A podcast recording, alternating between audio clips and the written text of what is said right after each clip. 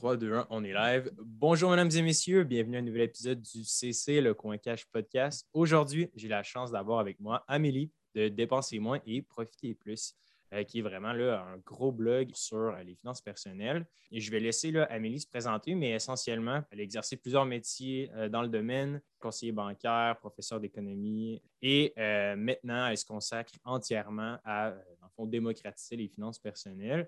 Amélie, merci d'être là aujourd'hui. Mais merci de m'avoir invité. Ça me fait super plaisir d'être avec vous aujourd'hui. Donc, euh, c'est ça. Fait que pour, pour les gens qui nous écoutent, j'ai fait la petite description là, classique euh, de ce que tu fais, qui tu es. Mais euh, j'aimerais entendre un petit peu, toi, ton histoire. pourquoi tu as commencé à t'intéresser aux finances?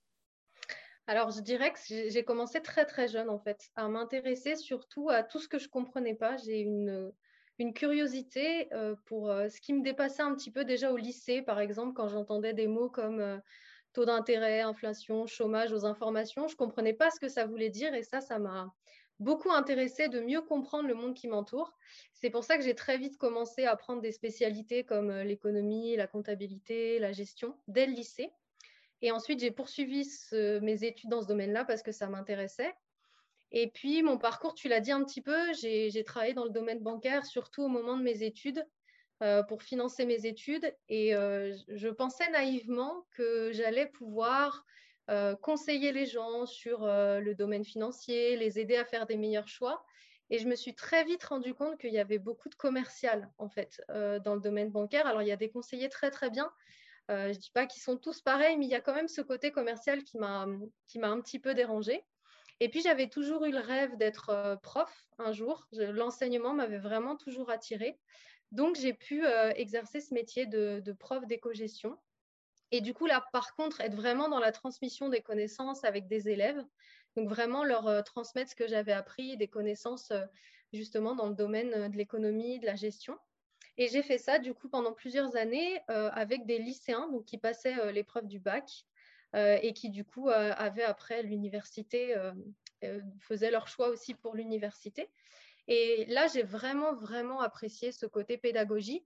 Malgré tout, une fois de plus, je me disais, c'est dommage d'apprendre à des étudiants de 17, 18, 19 ans comment gérer la comptabilité d'une entreprise, comment faire du management ou de la gestion pour une entreprise, alors que je suis même pas sûre que euh, leurs finances personnelles à eux ou euh, comment faire euh, pour rentrer dans la vie étudiante, leur budget, etc., ils vont être capables de le faire. Donc j'avais toujours dans un coin de ma tête cette idée que les finances personnelles, elles sont pas suffisamment mises en avant et que mmh. même si je permettais à mes élèves d'en savoir plus, il manquait encore quelque chose.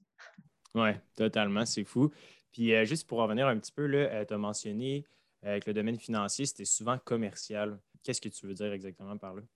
Eh ben, en fait, quand je travaillais en agence bancaire, euh, le lundi, alors moi, dans les agences, j'ai fait plusieurs banques euh, quand j'étais étudiante. Euh, le lundi, souvent, c'était le lundi, il y avait une réunion commerciale où on disait aux conseillers financiers, voilà, cette semaine, il faut qu'on vende des contrats obsèques, on est en retard par rapport aux autres agences, il faut qu'on vende tant d'assurances, tu n'es pas arrivé à tes objectifs d'ouverture de, compte ce mois-ci, etc. Et j'étais assez, comment dire, étonnée parce que j'avais cette idée peut-être encore naïve d'étudiante, hein, qu'on allait vraiment permettre aux gens de leur expliquer quel contrat ils étaient en train de signer, en quoi ça allait les aider. Il y a des conseillers qui le faisaient très bien et il y en a d'autres malheureusement qui étaient vraiment dans cet aspect d'atteindre leurs objectifs commerciaux. Et du coup, ça, ça m'a vraiment euh, pas plu en fait, l'aspect vraiment commercial dans, euh, dans le domaine bancaire. Après, c'est pas une généralité. Hein. Il y a aussi des conseillers financiers qui sont très très bien et, euh, et qui font ce, côté pédagogique, mais malheureusement, il n'y a pas forcément le temps euh, de, de, faire ça avec les clients. Oui, c'est fou. Puis souvent, c'est quelque chose qui est, que les gens ne comprennent pas nécessairement. Ceux-là qui, qui ne connaissent rien au domaine banquier, ils arrivent tout bonnement euh, dans une institution financière et ils se disent, bon, je vais être pris en charge de la bonne façon. Ce sont des experts. Mais non, ils sont à commission. C'est ça, exactement. le problème, c'est ça aussi que, je trouve, parce qu'on fait beaucoup de recherches dans notre guide hebdomadaire, Liberté 45 pour nos membres. Puis c'est ça qui arrive, tu veux, veux pas, c'est qu'il y a un conflit d'intérêts dans le système. D'un côté, un humain qui fait un travail, oui, il faut qu'il soit. Il y a des obligations morales, puis il y a des lois, mais ça reste que lui, il est à commission. Fait que son but, c'est de placer son argent, de placer ton argent sur ce qui va te rapporter le plus. Tandis que le euh, le consommateur des services financiers, lui, veut simplement avoir les meilleurs rendements. Fait que, c'est comme, déjà là, ça marche pas, right? Tu vraiment comme une, dichotomie. Je me demandais, bon, tu es en France, euh, on est au Québec, c'est quoi la relation de l'argent euh, des Français? sais, comme nous, par exemple, la littératie financière, qui est dans le fond le concept de, comprendre et de, vulgariser le système financier, c'est assez underground quand même au Québec. Ça commence un petit peu à être démocratisé. C'est un peu l'initiative du podcast. Euh, bon, tu le fais au quotidien. Je me demandais, euh, toi, ton opinion sur comme, la relation avec l'argent des Français, ça ressemble à quoi? Je, serais curieux de savoir. Bah, moi, je trouvais qu'au Canada, vous êtes en avance par rapport à nous parce que justement, il y a beaucoup de ressources, je trouve, euh, qui, moi, m'inspirent aussi dans ce qui a été mis en place justement pour rendre cette, démocratiser un peu les connaissances financières. Donc, euh, je dirais qu'en France, on est encore un peu plus en retard, bien que ah ces dernières années, il y a eu un effort qui a été fait pour rendre euh, les choses plus compréhensibles, plus accessibles. Euh, malgré tout, il y a un intérêt pour, pour la littérature financière, mais il y a beaucoup cette attente qu'il y a des choses magiques. je vais apprendre des choses très rapidement et puis ça y est, du jour au lendemain, je vais devenir riche ou je vais tout comprendre. Enfin, voilà, cette idée qu'on peut devenir trader en 15 jours ou qu'on peut euh, acquérir comme ça une grande masse de connaissances grâce à un webinaire. Voilà, il y a encore peut-être un peu cette illusion par rapport aux connaissances financières, mais il y a des choses vraiment intéressantes qui se développent euh, aussi en France par rapport à ça pour euh, mieux faire comprendre, alors aussi bien au niveau institutionnel qu'au niveau, je dirais, privé. Je mmh sais qu'il y, a des choses qui se mettent en place. Ouais. Est-ce qu'au Canada, euh, dans le fond, c'est le, point de vue, mettons qu'il y a beaucoup de blogs ou c'est vraiment plus euh, en termes d'institutions puis de, transparence? Je pense qu'il y a les deux. Moi, j'ai trouvé des ressources intéressantes aussi bien euh, chez des blogueurs que dans, au niveau institutionnel. j'ai ouais, trouvé des choses intéressantes. Après, c'est sûr qu'aussi aux États-Unis, hein, eux, il y a vraiment, je pense, encore plus une culture parce que peut-être qu'il y a encore plus un besoin du fait de la consommation à crédit on n'a peut-être pas aussi le même rapport à l'argent, ce qui fait qu'eux, ils ont dû plus rapidement euh, mettre en place des outils justement pour aider euh, les consommateurs à, s'y retrouver. Mhm. Mais ça, se développe aussi en France petit à petit. Ah, c'est cool. Parce que c'est ça, j'ai l'impression que, peut-être que je me trompe, mais souvent, quand vient le temps d'en apprendre sur les finances, tu comme, bon, soit les, webinaires, puis les, les, formations à, 12 000 euros, puis qui dit que tu vas devenir riche du jour au lendemain. Ou de l'autre côté, tu as les gens super euh, frugales euh, puis là, ils, se font catégoriser dans bon, OK, les, les gratteux, qui, euh, qui, sont super économes, euh, zéro déchet, etc. Mais j'ai l'impression qu'entre les deux, on dirait que c'est comme un, un Puis je pense que tu le fais super bien avec MDDEP. pour les gens justement qui nous écoutent, allez jeter un coup d'œil. On va mettre les liens dans les notes de l'épisode. Mais son site web est bien fait dans le sens qu'il y a des ressources, il y a des trucs pour épargner, pour investir, pour trouver des idées d'affaires. je trouve ça intéressant, puis c'est une belle initiative, mais c'est ça, on dirait qu'il manque. C'est comme un entre-deux de gens, juste normaux hmm. qui, avec seulement deux, trois trucs, pourraient comme euh, augmenter là, 10 fois leur, richesse, juste par exemple en comprenant le, le, scénario de l'intérêt composé, puis euh, des frais des banquiers que tu paies à chaque année. Nous, c'est ce qu'on fait avec l'éducation à travers nos guides hebdomadaires. Euh, mais c'est sûr que ça en prend tellement plus d'initiatives, c'est fou. Puis euh, je me demandais, toi, euh, bon, j'imagine que dans ton, cercle d'amis, de connaissances, tu dois être un petit peu la référence, entre guillemets, là, quand vient le temps de parler de finances. c'est quoi un petit peu le, frein, le premier blocage que les gens ont quand on dit, all right, aujourd'hui, je vais prendre en main ma santé financière? Pourquoi il y a autant, genre, de, pourquoi il y a autant, pourquoi il y a si peu de gens qui connaissent ça? Ça me fascine. je ne sais, pas pourquoi, là, mais. Alors, je, reviens d'abord sur tout ce que tu as dit parce que je trouve que c'est hyper important. Effectivement, aujourd'hui, il y a beaucoup de, et on le voit notamment depuis la crise sanitaire, je trouve, de gens qui proposent des webinars, des formations euh, au tarif d'un chirurgien. Quoi. Enfin, c'est vraiment les prix. Non, mais le taux horaire, c'est le taux horaire d'un chirurgien. Enfin, moi, ça me dépasse un petit peu comment, euh, à moins d'avoir trouvé la méthode pour transformer le plomb en or, enfin voilà, je veux dire, qu'est-ce qu'ils peuvent vendre pour ce tarif-là? Donc, je suis complètement d'accord avec toi sur le fait qu'il n'y a pas besoin de dépenser des milliers de dollars pour apprendre à gérer ses finances. Ça, déjà, on est d'accord. Euh, c'est hyper important vraiment de revenir là-dessus. Faire sa culture financière, ça ne nécessite pas de dépenser autant d'argent. Bien au contraire, en général, ça va enrichir plutôt ceux qui proposent la formation que vraiment les personnes qui vont la suivre. Donc ça, déjà, c'est le premier point, effectivement. Après, euh, oui, je suis devenue peut-être un peu la référence au départ auprès de mes amis par rapport à euh, conseiller. Euh, et puis peut-être viens avec moi chez le banquier parce que là, je ne sais pas trop ce qu'il me raconte, je ne comprends pas.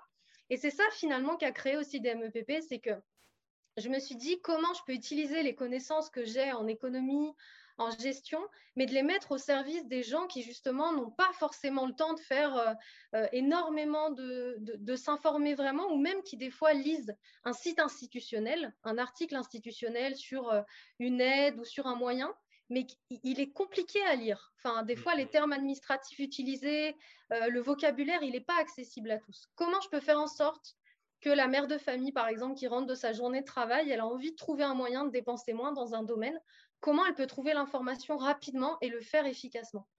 Et du coup, c'est vrai que je pense que beaucoup imaginent que pour aller mieux financièrement, il faut gagner plus d'argent et concentrent leurs efforts sur ça, alors que comme tu le disais tout à l'heure, des fois juste de mieux optimiser l'argent qu'on a déjà en regardant comment changer de fournisseur d'électricité, en prenant quelques minutes pour changer de, pour peut-être changer son forfait de téléphone mobile parce qu'on a tout en illimité, mais finalement, on envoie 5 SMS par mois aujourd'hui parce qu'on a le Wi-Fi à la maison, on a le Wi-Fi au travail, et on paye un forfait super cher pour rien. Et eh bien, des fois, ça va être plus avantageux pour eux de faire ce travail, de prendre quelques heures peut-être pour regarder dans le détail leur budget, plutôt que d'aller prendre un second travail, en fait, pour gagner plus d'argent. Et euh, c'est ça que j'essaye de, de, mettre en avant, effectivement, sur le site. Alors, tu parlais aussi de la frugalité, du minimalisme toujours dans cet objectif de dépenser moins pour profiter plus, dans le sens que moi, je prône pas l'idée de il faut dépenser moins à tout prix pour dépenser moins. Enfin, le côté euh, il faut absolument donner le moins d'argent possible. C'est plutôt remettre l'argent dans ce qui compte vraiment pour moi. Donc, par exemple, il va y avoir des familles qui se sont, et que j'ai pu euh, aider et suivre, qui se sont fixés l'objectif, par exemple, de faire un tour du monde et qui vont dire moi, je cherche absolument à réduire toutes mes dépenses parce que mon projet, c'est ce tour du monde. Et ça ne va pas les déranger finalement de réduire, euh, peut-être vendre leur maison pour être en location quelque temps, revendre les jouets des enfants, etc. Parce que c'est leur projet de, de, vivre ce rêve. Et dans ce cas-là, ils vont trouver sur le site des ressources qui vont leur permettre de faire ça.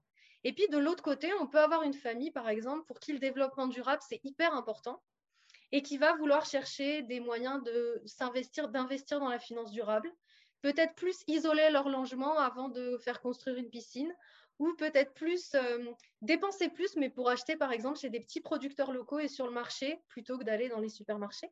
Et eux aussi, en fait, ils vont trouver sur le site comment faire pour mettre leur argent pour ce qui compte vraiment pour eux. Donc, mon projet, c'est pas juste de dire il faut dépenser moins.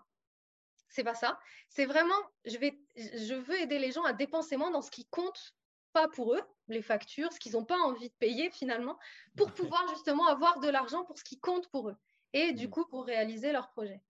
Et c'est vrai que ça, c'est un peu entre les deux, parce qu'on a souvent des extrêmes entre je veux devenir riche vite ou alors je veux plus rien dépenser du tout en étant euh, en, suivant des mouvements comme le frugalisme ou, le minimalisme. Mais entre les deux, il n'y a pas beaucoup de choses, effectivement. Mmh c'est bien dit, puis il y a tellement de, on dirait que c'est tellement juste une question de perception. Là, on ne se mentira pas. Euh, les gens pensent que les, les, finances, c'est des maths ou des chiffres, mais c'est beaucoup d'émotions aussi. C'est beaucoup d'émotions. Puis quand il y a le temps de dépenser, évidemment, c'est là un petit peu qu'il faut que tu fasses de l'introspection parce que toute forme d'enrichissement passe par là quand même. Euh, on a appris au fil du temps là, avec nos recherches que les millionnaires, c'est clairement pas ceux qu'on croit. Là. Genre, c'est pas les gros dépensiers euh, à crédit, là, non. C'est les gens qui dépensent vraiment juste pour ce qu'ils ont besoin, puis le reste, ils l'investissent, right? Que ce soit dans, un, dans des side hustle, un marché boursier, etc. Euh, dans le fond, sur le, show ici, on aime aussi discuter là, beaucoup de, oui, d'idées de side hustle, mais aussi juste des projets entrepreneuriales. Sur ton site, je vois là ici 1,7 million de lecteurs. Mm félicitations. De un, c'est malade, c'est euh, énormément de gens. Je me demandais, pour les gens qui veulent créer un site web, qui voudraient se lancer dans la création de contenu, comment faire pour attirer 1,7 million de lecteurs au fil du temps? Alors déjà, euh, se concentrer sur la qualité. La qualité du contenu, c'est la clé parler d'un sujet qui passionne profondément, ça aide en fait à ne pas se lasser parce que c'est pas 1,7 million de lecteurs, ça n'arrive pas du jour au lendemain. C'est un travail de patience et de persévérance. Donc il faut déjà choisir un thème qui déjà au fond te passionne profondément parce que tu vas pouvoir tenir sur la durée et tu vas toujours avoir des choses nouvelles à raconter et envie de chercher pour justement approfondir les connaissances et pouvoir en proposer à tes lecteurs. Personnellement, même si j'ai fait le, j'ai eu le parcours que j'ai eu, je continue à lire à peu près un livre par semaine en rapport plus ou moins avec les finances personnelles. Je suis abonnée à plein de magazines euh, dans ce domaine-là ou qui se rapprochent de ce domaine-là pour avoir toujours des nouvelles informations, puis pour nourrir ma réflexion. Parce que sur le net, des fois, si tu consultes que le net, tu peux finalement, ça peut tourner en rond. Donc mmh. vraiment pour élargir ma vision et pouvoir apporter toujours des nouveaux contenus et des approfondissements.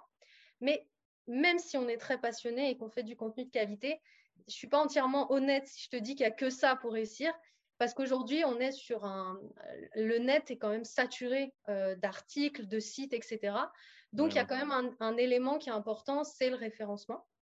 Euh, moi, après avoir écrit pendant 2-3 ans, euh, je connaissais absolument pas, hein, moi, le milieu des sites internet, etc. En fait, je, te refais peut-être un peu l'historique pour mieux comprendre. Quand, je, mhm. quand, je, te disais, je travaillais dans le domaine euh, euh, de, de l'enseignement avec mes élèves.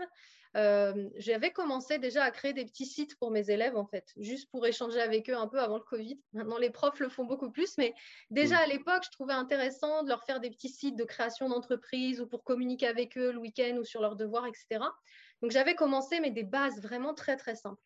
Et mmh puis est arrivé un moment où euh, euh, je, suis tombée malade. En fait, le, site s'est créé à cause de ça. J'ai eu, euh, j'ai eu, je suis tombée malade et je ne pouvais plus accompagner mes élèves, rester debout 7 heures par jour pour faire cours. Et j'ai pris une année sabbatique et je me suis dit pendant cette année sabbatique, parce que j'avais plus l'énergie physique, mais mon cerveau il était toujours très motivé à faire plein de choses. Je me suis dit comment je peux mettre à profit cette année pour continuer à me former, à apprendre des choses qui vont m'être utiles quand je vais reprendre le travail. Et je me suis dit, ben, pourquoi pas parfaire mes connaissances dans la création de sites web et créer un site qui va me permettre, quand je vais retourner avec mes élèves, de créer un contenu encore plus qualitatif pour eux et pour échanger avec eux et faire des projets. Et c'est comme ça que je me suis dit, je vais créer un site pendant un an et je vais poster des articles. J'avais pas envie de faire un blog où je parle de moi parce que je trouvais pas ça très intéressant. Et vu que j'avais, comme je te disais, des amis qui commençaient à me dire, Amélie, tu peux venir avec moi chez le banquier, Amélie, par rapport à ça, toi, comment tu fais? Je me suis dit, bah, je vais faire un site où je vais parler de ça, en fait. Je vais partager des connaissances sur les finances personnelles avec mes amis. Comme ça, plutôt que de dire 4-5 fois à mes amis la même chose, bah, je leur dirais, va voir euh, le site que j'ai fait, tu peux lire mon article, j'ai mis toutes mes idées dedans. Et j'ai commencé comme ça, en fait, en pensant à mes proches et en voyant ça comme un moyen pendant un an de m'occuper et puis de me permettre d'apprendre surtout comment créer un site web il n'y avait absolument pas l'idée commerciale parce que j'écrivais pas du tout de manière régulière déjà. Et en plus, euh, le site, il changeait d'aspect tous les deux jours en fait. Dès que j'avais une nouvelle idée ou que j'apprenais une nouvelle manière de changer, je sais pas moi, le titre, euh, le sommaire ou quoi, le site, il changeait tout le temps. Donc, il n'y avait vraiment pas l'idée d'avoir un lectorat parce que c'était assez déroutant pour eux, je pense. Et au bout de 6-8 mois, euh, en fait, mes amis, euh, ils ont regardé vite fait au début, mais pas tant que ça. Par contre, au bout de 6-8 mois, j'ai commencé à avoir des lecteurs qui, me demandaient des infos, en fait, et qui me disaient merci pour cet article, il m'a aidé. Et c'est comme ça que, au bout d'un an, je n'ai pas repris le travail. Et je me suis dit, je me laisse encore un an pour, euh, continuer à produire du contenu et on verra où ça nous mène. Toujours pas dans un esprit de vendre quoi que ce soit ou un aspect commercial, vraiment dans l'idée, j'apprends, je suis curieuse, j'aurais acquis la capacité à créer un site web et c'est déjà génial, quoi.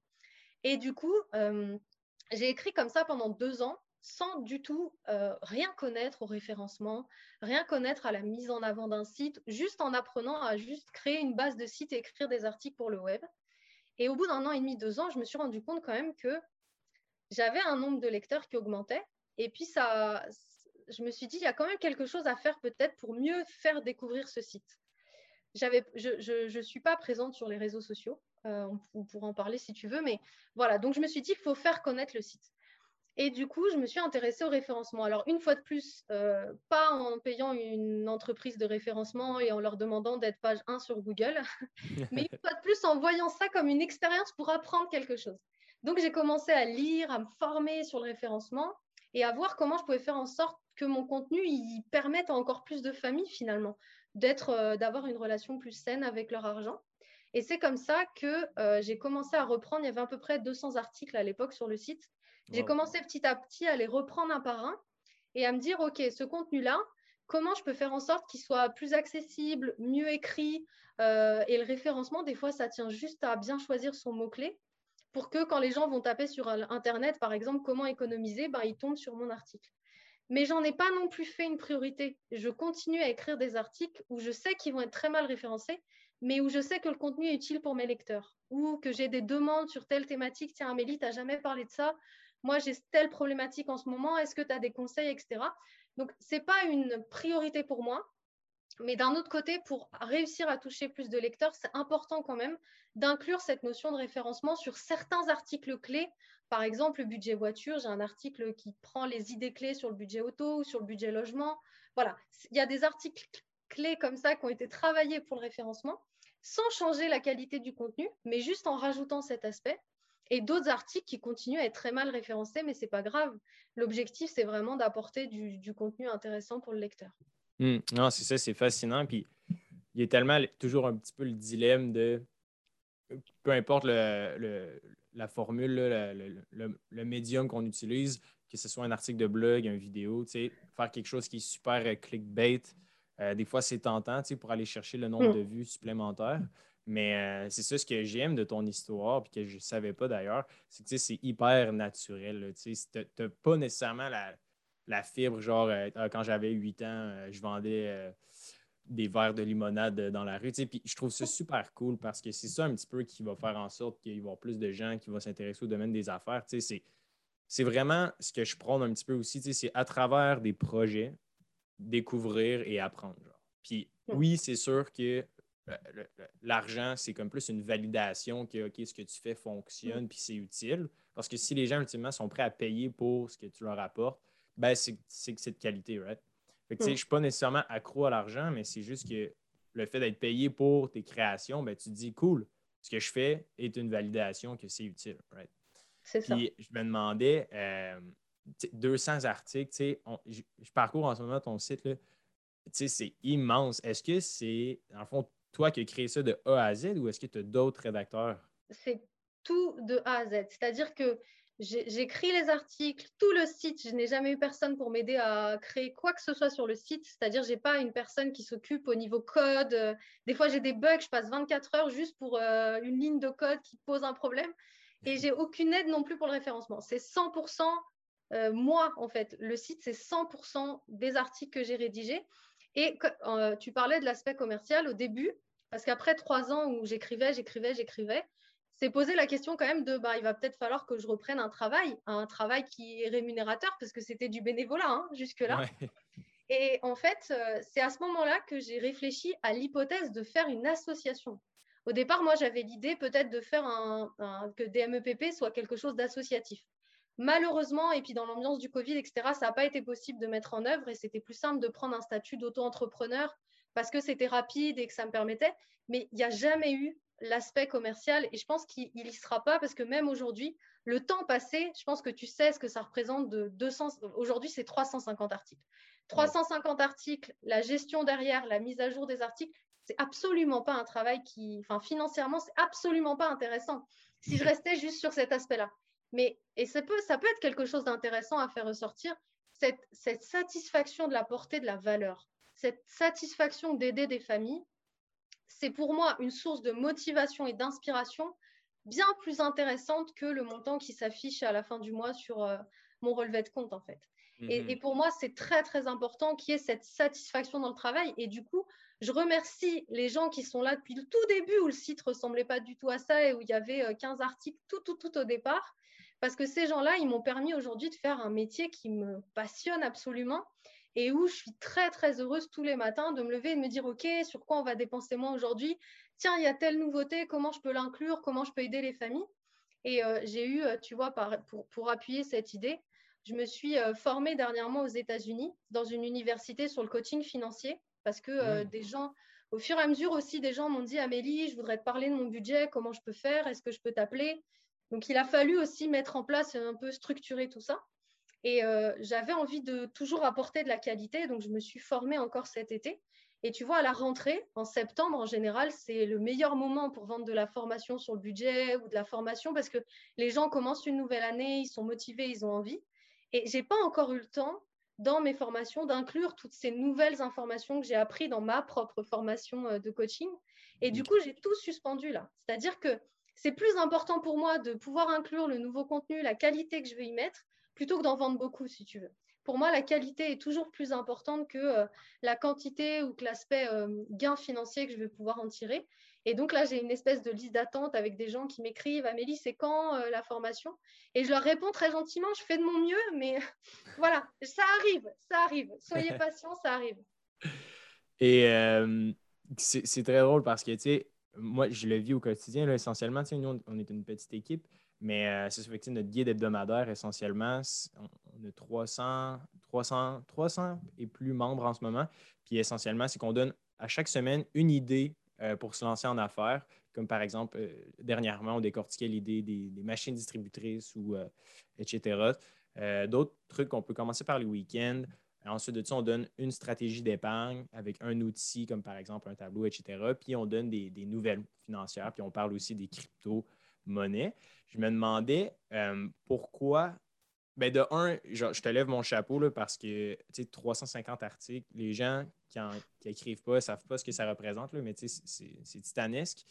Et euh, ça prend justement cette volonté-là que tu as. Je pense que, à long terme, veut, veut pas, surtout d'un point de vue de la création de contenu, pour tout le monde qui voudrait se lancer là-dedans, je pense que c'est l'approche à avoir dans le sens que toi, prioritairement, c'est d'aider les gens, right? Puis ça, c'est ce qui va être pérenne à travers le temps. C'est sûr que si tu comptes tes heures, tu n'es pas rentable à, à, faire ça. Au début, du moins, après ça, tu as un effet de levier qui peut devenir super intéressant, évidemment. Puis euh, c'est l'avantage justement de faire du référencement. Pour les gens qui ne savent pas c'est quoi, c'est bon, c'est le SEO.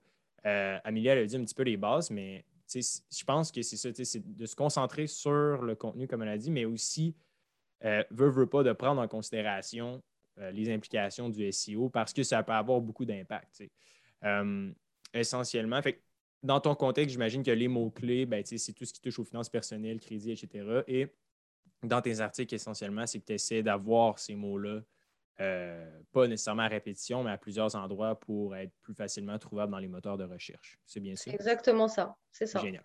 Euh, je me demandais, euh, bon, pourquoi tu n'es pas sur les réseaux sociaux? Voilà.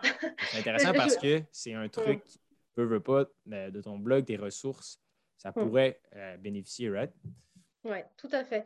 Alors au départ, quand j'ai commencé à me dire qu'il fallait que je fasse connaître le contenu avant de connaître le référencement, j'ai comme tout le monde, hein, comme tous les sites et les créateurs de contenu, je pense, ouvert une page sur Facebook, sur Instagram, sur Pinterest et un début de chaîne YouTube. Et je me suis dit, au moins, ça va faire connaître mon contenu. Et puis, euh, déjà, c'est une charge de travail qui est énorme de produire mmh. du contenu pour les réseaux sociaux. Ça demande énormément de temps. Euh, donc, la, gestion du site, la mise à jour des 300 articles, euh, les peut-être un peu les coachings à côté, les formations, plus les réseaux sociaux, déjà, il y avait une notion de temps qu'il fallait prendre en compte parce que euh, je reste une personne humaine et je ne peux pas travailler la nuit. Donc, il fallait aussi faire des priorités. Et puis, quand tu commences à avoir une communauté sur les réseaux sociaux, te dire je vais les arrêter, c'est extrêmement. Enfin, tout le monde te dit mais ne fais pas ça surtout pas, il ne faut pas arrêter les réseaux sociaux parce que tu vas perdre toutes les personnes qui te suivent. Et euh, c'était très, très euh, inquiétant pour moi. J'avais peur d'abandonner mes réseaux sociaux. Et en fait, avec le recul, ça fait plus d'un an et demi. Et le site n'a jamais autant explosé que depuis que j'ai arrêté les réseaux sociaux. L'ascension s'est faite d'un coup. Alors pourquoi? Déjà parce que j'avais plus de temps pour me concentrer justement sur la qualité des contenus et mettre en place des choses sur le site de qualité. Il y a aussi, je pense, l'effet de, et je pense que les gens en ont un peu marre de ça, de sur Instagram, venez voir euh, mon post sur Facebook, et sur Facebook, suivez-moi sur YouTube, et sur YouTube, allez voir mon dernier post sur Instagram. Ce côté-là, je pense que les gens sont un petit peu saturés.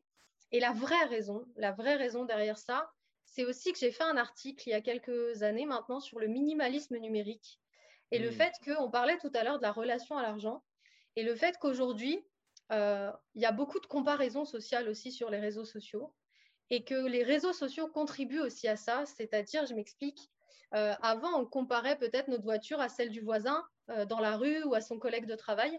Aujourd'hui, on compare sa vie à celle de millions de personnes sur les réseaux sociaux qui vivent à l'autre bout du monde et qu'on ne connaît même pas. Mon article mettait un petit peu ça en avant en montrant que les réseaux sociaux, il faut aussi prendre du recul euh, et pas tout le temps être dans la comparaison sociale parce que ça aussi, ça peut pousser à consommer plus, à dépenser son argent, à être aussi dans une consommation un peu pour montrer euh, sa réussite et que c'est pas très sain. Donc après, ça, faudrait. Il y aurait un podcast entier à faire sur cette thématique, mais voilà un petit peu les idées qu'abordait l'article. Et il y a eu un moment où moi, je me sentais plus à l'aise euh, d'être sur les réseaux sociaux tout en ayant des articles qui mettent en avant justement un peu ce problème sur les réseaux sociaux et ce côté aussi des fois d'influenceurs un peu homme sandwich qui sont là pour vendre des produits, passer des produits. Et du coup, il y avait un petit peu un non-sens pour moi. Il y avait des choses qui n'allaient pas par rapport à mes valeurs. Et ça a mûri petit à petit et je me suis dit qu'il fallait que peut-être j'arrête les réseaux sociaux. Et en même temps, à ce moment-là, commençait à arriver aussi sur les réseaux sociaux dans le domaine justement des finances personnelles, euh, des personnes qui euh, publiaient tout, tout, leur budget. Tu sais, qui mettaient en transparence leur budget, le montant de leur dette, etc. Alors, je comprends absolument l'intérêt quand c'est dans l'objectif de se motiver, euh, par exemple, de créer une communauté pour se dire, bah voilà, on essaye tous ensemble de réduire son budget. Mais en même temps, j'ai vu des dérives de ça, de certains de mes lecteurs qui se disaient oh, bah, elle arrive à faire cette personne 250 euros pour euh, l'épicerie, dollars ou je sais pas, 300 dollars pour l'épicerie. Pourquoi moi, j'arrive pas à faire autant? C'est que je dois pas être assez bien, c'est que je dois pas faire assez d'efforts. Et du coup, il y avait quand même cette comparaison parfois qui naissait et qui était contre-productive parce que la personne se dépréciait par rapport à tous ces comptes sur les réseaux sociaux où eux, en mettant par exemple en, en place le système des enveloppes ou en faisant comme ça, ils avaient réussi à rembourser toutes leurs dettes en six mois. Et j'ai eu mmh. comme ça des personnes en coaching qui revenaient vers moi en me disant, euh, en ayant ces sentiments très, très négatifs, en fait, générés par cette ambiance des réseaux sociaux de euh, j'arrive pas à faire aussi bien que lui, j'arrive pas à avoir la même vie qu'elle, etc. Et je me suis dit que peut-être euh, le temps qui me manquait, plus cette ambiance que j'arrivais plus à m'y retrouver, bah, j'avais peut-être plus, DMEPP n'avait peut-être plus sa place, en tout cas pour l'instant, sur les réseaux sociaux.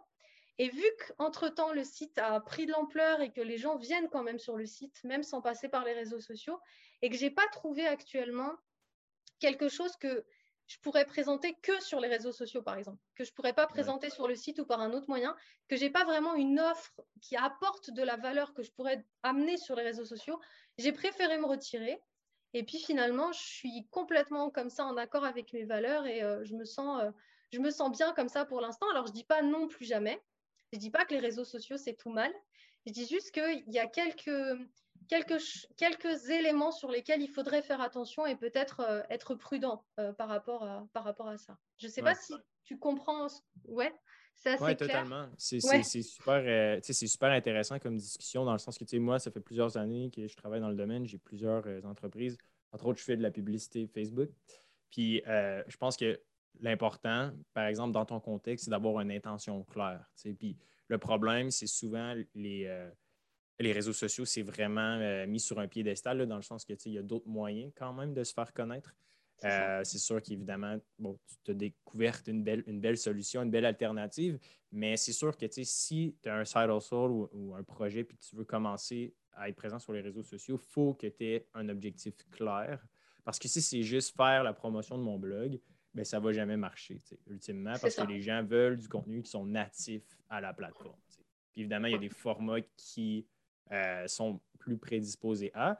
Mais j'ai l'impression que toi, tu dois quand même avoir une espèce de, de tension parce que veux, veux pas, tu aimerais ça aider plus de gens. Puis par exemple, hmm. Facebook, ben c'est là-dessus, veux, veux pas, que toutes les familles sont.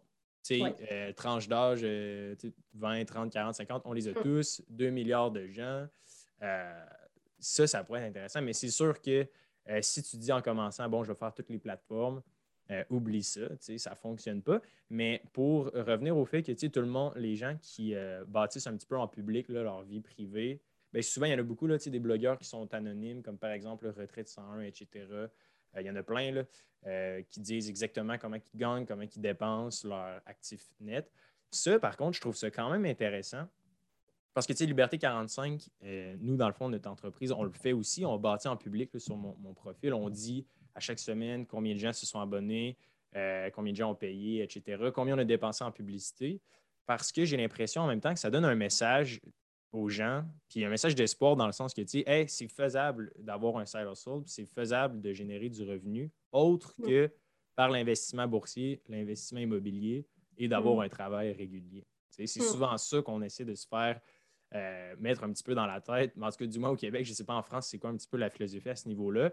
Oui, maintenant, l'entrepreneuriat est, bien vu, mais ça reste qu'en général, les gens se disent bon, euh, soit je, me spécialise dans mon domaine ou j'investis dans l'immobilier et le marché boursier. Mais nous, notre philosophie, c'est qu'il y a d'autres initiatives. Comme toi, tu le fais juste par pure passion puis par curiosité intellectuelle.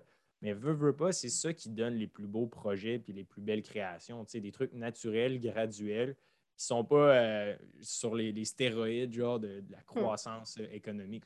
ça, je pense que c'est un bel exemple puis une belle initiative.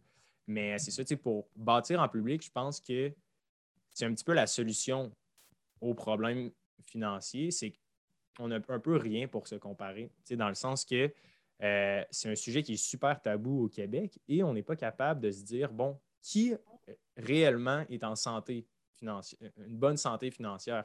Parce hmm. que souvent, c'est qu'on a des signaux à gauche et à droite de gens qui ont euh, un gros VUS de l'année, mais qui n'ont aucune euh, c'est que du crédit, right? C'est que les banquiers qui ont. Mm. Donc, ça, ça envoie des faux signaux. Puis après ça, tu essaies de te référer, de te donner des comparatifs parce que veut, veut pas, biologiquement parlant, l'être humain a toujours évolué en se comparant. je pense que c'est normal.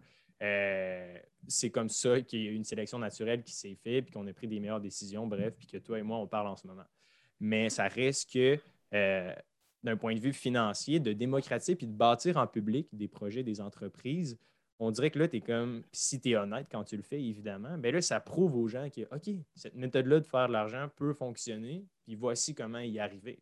Hmm. Ça, j'ai l'impression que c'est une belle méthode, mais c'est vrai aussi en même temps, comme tu dit, que ça peut créer une espèce de jugement de pression. C'est pour ça qu'en fait, tout est question d'équilibre. Comme je te disais, pour moi, les réseaux sociaux, ça peut apporter le meilleur. Il y a des personnes pour qui ça a vraiment été source de motivation, comme ça peut être décourageant. Et tu disais que je me prive, effectivement, moi, ce qui m'a, par rapport aux réseaux sociaux, ce qui m'a le plus manqué, c'est le côté immédiat de, la relation avec les lecteurs. Un hmm. réseau social, ils ont envie de t'envoyer un message privé, ils peuvent le faire immédiatement. Bien sûr, il y a les commentaires sous les posts, il y a la possibilité d'envoyer un mail, mais les réseaux sociaux, il y a quand même cette instantanéité et cette facilité sur son téléphone d'envoyer un message. Et s'il y a un point noir qu'il faudrait que je fasse pour être complètement transparente, mettre en avant, c'est ça, c'est qu'aujourd'hui, je pense qu'il me manque peut-être ce contact que j'avais quotidiennement et directement avec les lecteurs, que j'ai à travers d'autres moyens, mais beaucoup peut-être. Tu veux faire un sondage sur un réseau social, tu postes le sondage et dans la soirée, tu as immédiatement la réponse ou mhm. tu as envie de poser une question à tes lecteurs. Donc, c'est pour ça qu'il y a des avantages et des inconvénients et qu'il faut effectivement prendre en compte tout ça. Et après, par rapport au fait de publier les chiffres, euh, quand c'est une entreprise et que c'est pour montrer un moyen euh, de gagner plus d'argent, je trouve que c'est hyper intéressant. Euh, et effectivement, ça peut être source de motivation parce que ça permet aussi de voir la répartition, comme tu disais, entre l'épargne, entre mhm. la répartition dans le budget, comment les choses se répartissent. Et ça peut créer vraiment une espèce de motivation. Après, dans moi, après, c'est que moi, hein, euh, mmh dans les retours que j'ai eus de personnes qui publiaient les comptes, leurs comptes personnels, mais vraiment le compte de la famille, ça a pu créer chez des personnes qui les suivaient un sentiment de euh, d'échec en fait. Et euh, de se dire pourquoi j'arrive pas comme elle, regarde, elle a fait 300 dollars d'épicerie, pourquoi moi j'arrive pas? Pourtant je suis tous ses conseils et j'arrive pas. Mais comme je disais tout à l'heure, un budget, ça dépend aussi des valeurs qu'on s'est fixées. Et quelqu'un qui veut manger chez des petits producteurs, qui veut manger bio ou qui veut faire ses courses au supermarché au rayon le moins cher, bah forcément, ils vont pas avoir le même budget.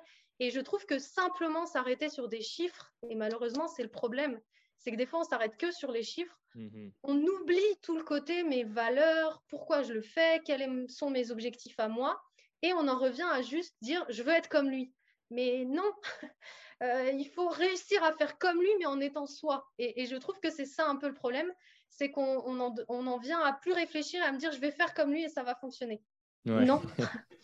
c'est ça. Puis, c'est un peu le, contexte du, du podcast, du show. C'est que, on dit qu'on parle juste de l'argent, mais ça risque que la relation avec l'argent puis des idées d'affaires, tout est relié, veut, veut pas. Là, on n'a pas le choix de parler de société et culture parce que c'est intrinsèque à l'enrichissement. Euh, je me demandais, fait que là, maintenant, essentiellement, ton site web, c'est quoi un petit peu les, les objectifs? Est-ce que tu as, comme un plan? Est-ce que pourquoi ne pas, exemple, commencer à engager d'autres rédacteurs? Est-ce que c'est quelque chose ultimement qui, que tu penses faire?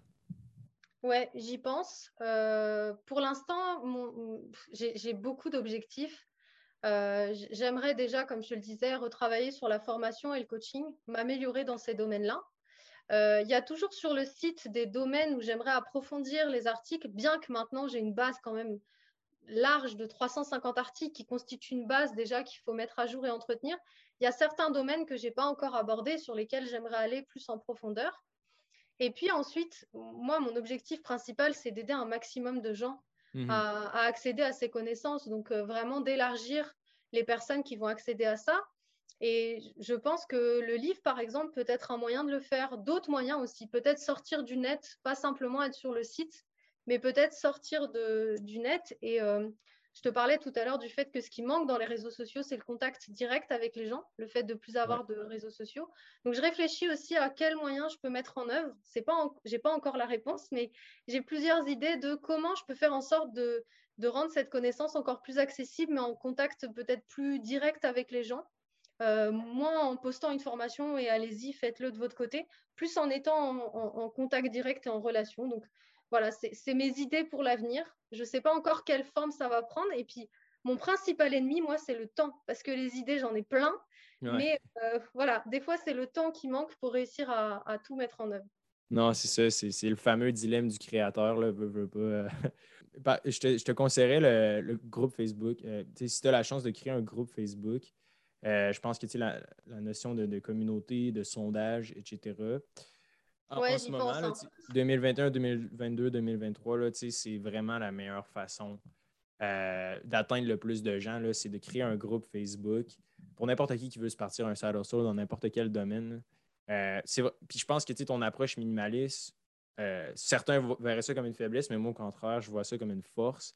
Dans le sens que si tu as juste une page associée à un groupe Facebook, puis toute l'activité se passe juste dans le groupe, ben, je pense que ça pourrait aider vraiment beaucoup de gens. surtout l'outil des sondages qui est quand même vraiment cool. Hmm. Euh, c'est super populaire en plus. Puis ça, ça l'aide vraiment, je pense, à, faire passer le message. C'est quand même facilement virable. Parlons-en un petit peu de ton livre. Euh, tu l'as lancé là, euh, tout récemment. c'est quoi son titre? Puis ça parle de quoi? Alors, le titre, c'est Les fins de mois difficiles, c'est fini. Euh, donc l'objectif, euh, en fait, un éditeur m'a contacté en me disant vous avez un super site, on aimerait en faire un livre. Est-ce que vous êtes d'accord? On copie le site et on en fait un livre en gros. Hein et j'ai ah dit non. j'ai dit non. Je, préfère écrire un livre de, avec des choses nouvelles qu'il n'y a pas forcément sur le site. Donc je propose en fait dans ce livre un peu une méthode euh, pour sortir des fins de mois difficiles et de ce cercle de aller de paye en paye et avoir du découvert bancaire tous les mois de manière chronique. Comment je peux faire? Déjà, qu'est-ce qui cause ça? Dans les deux premiers chapitres, j'évoque plein de causes. Donc, par exemple, euh, aussi bien des causes financières, mais aussi des causes peut-être un peu moins euh, conscientes. On parlait tout à l'heure de l'aspect social. Il peut y avoir le vécu aussi, euh, donc, ou l'historique familial qui peut mener quelqu'un à être continuellement comme ça en découvert et puis se débattre et pas comprendre pourquoi. Donc, j'évoque comme ça plusieurs causes possibles. Et ensuite, dans la deuxième partie du livre, je propose une méthode euh, très simple, avec des, choses vraiment très simples pour créer un budget et réussir justement à sortir de ce découvert chronique en regardant la situation et en voyant comment on peut euh, euh, réduire les dépenses dans plusieurs domaines. Et justement, ça, peut être l'occasion là de, faire une petite parenthèse sur les méthodes pour gérer son budget. Oui, ça va être ma prochaine question. Ah bah voilà, bon bah ça va être la prochaine question. Je finis sur le livre, comme ça je te réponds après. Et euh, le livre, j'ai vu avec l'éditeur pour qu'il soit vraiment moins de... Il, fait 7,90 euros. C'était très important pour moi qu'il soit à moins de 10 euros parce que je veux vraiment qu'un maximum de personnes, qui ait pas ce frein à l'achat, euh, pour qu'un maximum de personnes vraiment aient pu avoir accès à ce livre. Et tu vois, on disait tout à l'heure qu'il n'y a pas besoin de dépenser parfois des, milliers de dollars euh, pour s'informer sur les finances personnelles. Je ne dis pas qu'il faut acheter que mon livre, mais je veux dire qu'il y a plein de livres géniaux sur ce domaine-là et que des fois, un livre à 10 dollars ou à 15 dollars, ça peut déjà changer les choses pour soi euh, et, vraiment apporter des informations sur les finances personnelles. Non, encore là, c'est pas nécessairement, c'est pas tout le monde. Il y a peu de gens qui lisent des livres quand même, mais ça reste que c'est un autre moyen d'aider les gens. Surtout à ce prix-là, c'est quand même cool. parlons des méthodes. Parlons des méthodes. Euh, je suis curieux.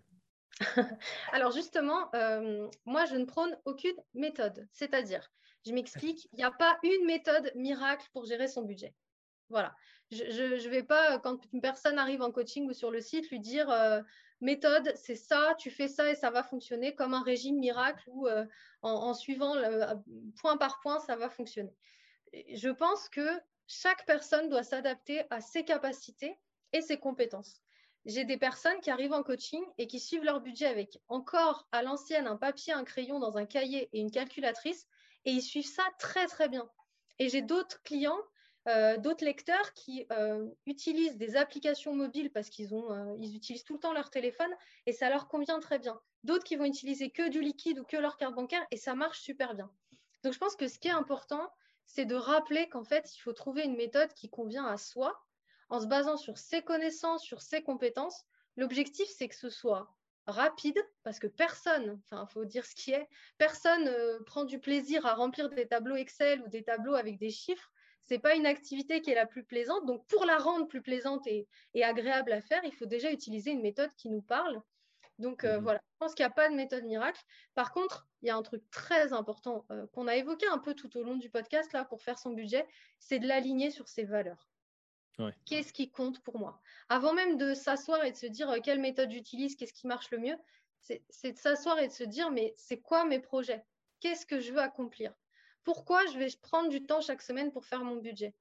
Et je donnais tout à l'heure l'exemple de, familles qui, par exemple, veulent faire un tour du monde, ou ça peut être des choses plus simples, euh, enfin plus simples, il n'y a, pas de, a pas de degré, mais euh, mmh acheter une maison, financer les études de ses enfants, avoir une retraite peut-être plus jeune et plus simplement, peu importe votre objectif, il faut se poser et se demander pourquoi je le fais en fait. Quel est mon but? Parce que du coup, derrière, quand on sait que par exemple on veut financer un voyage autour du monde, on est plus motivé et on va tenir notre motivation parce qu'on sait que les efforts qu'on fait, les dépenses qu'on réduit, euh, peut-être le vêtement qu'on s'achète pas, ben, c'est parce qu'on finance notre rêve, on finance ce projet de euh, déménager ou ce projet d'acheter une maison.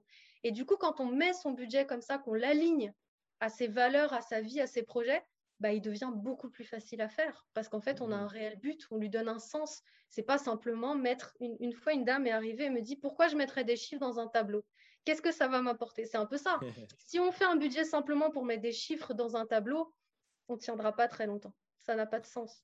Non, exactement. C'est, c'est vrai. Puis, ce qui moi, ce qui me répugne un petit peu dans le sens que c'est, moi, je suis quelqu'un qui est très analytique. Puis, les gens qui, sont abonnés là, à nos guides hebdo le savent. Euh, on trouve des idées, on fait des analyses de marché, on, crée des, outils, des calculateurs automatiques. Mais on n'a pas le choix de prendre vraiment quelque chose qui est un peu plus un soft metric, qui est les émotions, les, buts, les objectifs. J'ai l'impression que c'est là, des fois, l'espèce de ligne qui est difficile à naviguer en tant que formateur ou éducateur dans le domaine. C'est il y a souvent des gens, tu sais, mettons, bon, les, les, coachs comme juste émotionnels, que tu sais, c'est juste comme comment euh, devenir plus. Puis c'est bien correct aussi, tu sais, de, comment s'accomplir, etc. Genre, ça me va, mais en même temps, je trouve que c'est une bonne balance, ce que tu viens de dire, tu sais, à travers ton livre, c'est de un, donner les outils, des stratégies, puis des, des, histoires qui ont bien fonctionné, puis dire, OK, si tu veux vraiment suivre ça, voici un petit peu les étapes à suivre. C'est toujours de travailler en deux temps entre voici les outils, mais voici aussi des histoires et comme les, émotions un petit peu qui sont derrière ça. C'est ça que j'ai l'impression qui manque pour intéresser plus de gens avec les finances, c'est à travers les histoires, mais aussi les ressources nécessaires, là, vraiment avec la, double, la dualité. Là. Mais je me demandais, euh, que ton livre, c'est vraiment comme un, genre de guide pratique, si je comprends bien. C'est autant c'est un, peu les deux, dans le sens où la première partie, je t'ouvre plein de portes possibles. Quelles sont les causes qui font que tu restes comme ça dans cette boucle du découvert, ce cercle vicieux qui fait que tous les mois, tu t'en sors pas? Pourtant, il y a des gens qui essayent vraiment, qui mettent beaucoup d'énergie et malgré tout, ils restent dans ce cercle. Donc, j'explique un peu les causes et j'ouvre des portes, euh, des, choses à peut-être travailler, rechercher. Et la deuxième partie, il y a vraiment cette idée de parce que je n'ai pas de méthode miracle pour faire un budget dans le sens de dire c'est la méthode zéro ou c'est la méthode des enveloppes. Par contre, il y a quand même des, on va dire, des notions à connaître pour réussir à faire un budget, par exemple, anticiper les dépenses, avant que le mois commence, regardez déjà comment. Voilà. Donc il y a quand même des grands principes, on va dire, qu'il faut respecter pour réussir à faire son budget. Et c'est ces principes-là ensuite que, que, je, transmets dans la deuxième partie du livre, notamment par exemple d'avoir un fonds d'urgence pour éviter justement d'être tout le temps pris au dépourvu dès qu'il y a une difficulté qui se présente, etc. Donc c'est plutôt ces deux choses-là, pas une méthode miracle, mais des valeurs importantes, des principes importants qui permettent justement de passer du stress financier à la sérénité financière.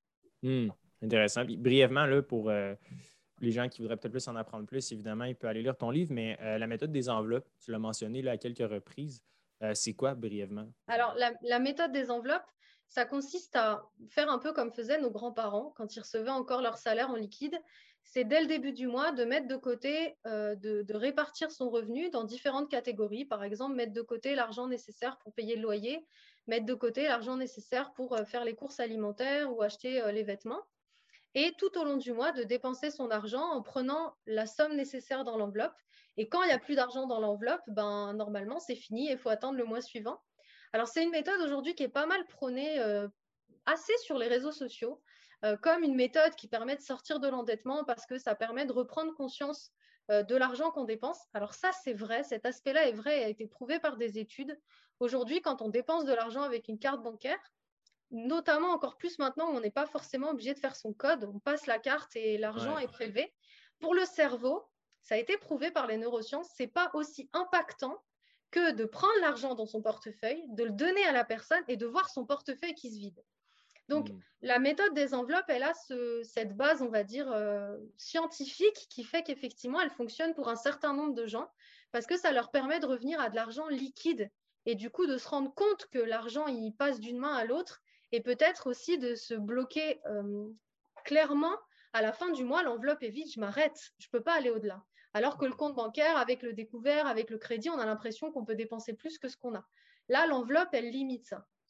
Après, euh, ce n'est pas non plus une méthode miracle dans le sens où aujourd'hui, il y a beaucoup de choses qu'on paye par prélèvement.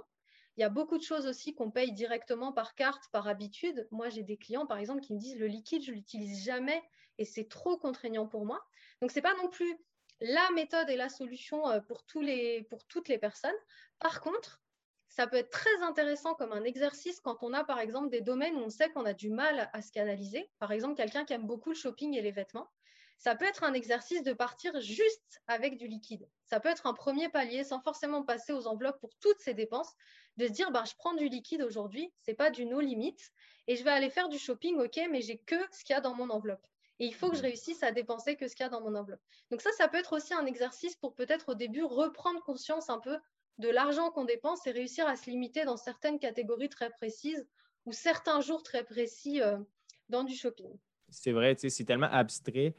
Euh, le principe de la carte de crédit, euh, même dans nos applications, bon, euh, différentes banques, tu vois par exemple ton solde de carte de crédit ton solde bancaire, mais il n'y a même pas un plus, c'est un moins. Tu vois juste deux valeurs, mais c'est comme tellement rendu abstrait, genre la valeur de l'argent, c'est fou. Puis c'est ça, les revenus récurrents, c'est difficile à. Mais on dirait que j'ai. La méthode des enveloppes, c'est du génie, c'est simple, ça fonctionne, mais on dirait que c'est ça qui est poche tu n'as pas le choix, tu as des abonnements mensuels sur ta carte de crédit. Fait que tu fais quoi un peu pour ça? Tu, essaies de balancer les deux puis euh, de vivre avec ça. Mais ouais, je trouve ça cool la méthode des enveloppes. Je pense que c'est quand même peu quand même connu en général. bon, il y a des applications euh, mobiles pour apprendre à épargner, mais on le sait, c'est si, le, le, churn, les gens qui se désabonnent sont quand même assez élevés. C'est très difficile d'adopter du jour au lendemain une application pour gérer tes finances. Je pense que le, gap est immense entre les deux. Les enveloppes, je pense que c'est un bel entre-deux. Euh, fait que là, dans le fond, euh, la sortie du livre, euh, c'est super cool. J'invite les gens à aller voir là, sur le site. en ce moment, quelle autre ressource tu as sur ton site? Eh ben, en fait, au fur et à mesure du temps, j'ai des personnes qui ont commencé à me demander justement quelle méthode j'utilisais pour faire mon budget, comment je m'y prenais pour, voilà, est-ce qu'ils pouvaient me parler de leur budget? Donc, sur le site, il est possible déjà de télécharger beaucoup de contenu gratuit et de ressources gratuites. J'ai créé aussi des simulateurs euh, qu'il est possible d'avoir. Donc pour ça, il suffit simplement de s'inscrire à la newsletter. Donc comme ça, euh, voilà, ça permet d'avoir accès à ces ressources gratuites. Et d'ailleurs, dans chaque newsletter, j'envoie encore moi des ressources gratuites chaque début de mois, par exemple, j'envoie une petite liste de choses à penser dans le mois et à anticiper au niveau de son budget. Donc ça, c'est quelque chose qui est, récurrent pour les abonnés à la newsletter. Et ensuite, j'ai créé aussi ben, la possibilité de d'avoir un coaching euh, budgétaire pour ceux qui le souhaitent. Comme je te le disais, pour l'instant, il est suspendu parce que j'ai eu beaucoup de demandes et aussi parce que je veux inclure les nouvelles euh, méthodes que j'ai apprises dans ma dernière formation aux États-Unis. Donc pour l'instant, il n'est pas accessible, mais ça devrait revenir rapidement, j'espère réussir. Et puis, je propose aussi euh, quelques outils pour faire son budget, dont notamment un budget Excel qui est très, très apprécié par, par, beaucoup, beaucoup de lecteurs, qui permet de gérer son budget sur Excel. Mais une fois de plus, je le rappelle, ce n'est pas une méthode miracle. Si vous utilisez Excel et que vous voulez un tableau un peu plus perfectionné, il pourra vous aider. Mais si vous utilisez une autre méthode pour faire votre budget, c'est aussi très bien. Voilà. Il faut, vraiment garder cette idée que c'est que des outils. Voilà, il faut trouver l'outil qui correspond à ses habitudes mais il n'y a, pas de, voilà, méthode miracle pour faire son budget. Donc, je propose plusieurs outils. Et d'ailleurs, sur le site, je crois que j'ai au moins six ou sept articles qui parlent de méthodes différentes pour faire son budget, les enveloppes, le budget base zéro, le budget 50-20-30, euh, le budget à 60%. Enfin, voilà.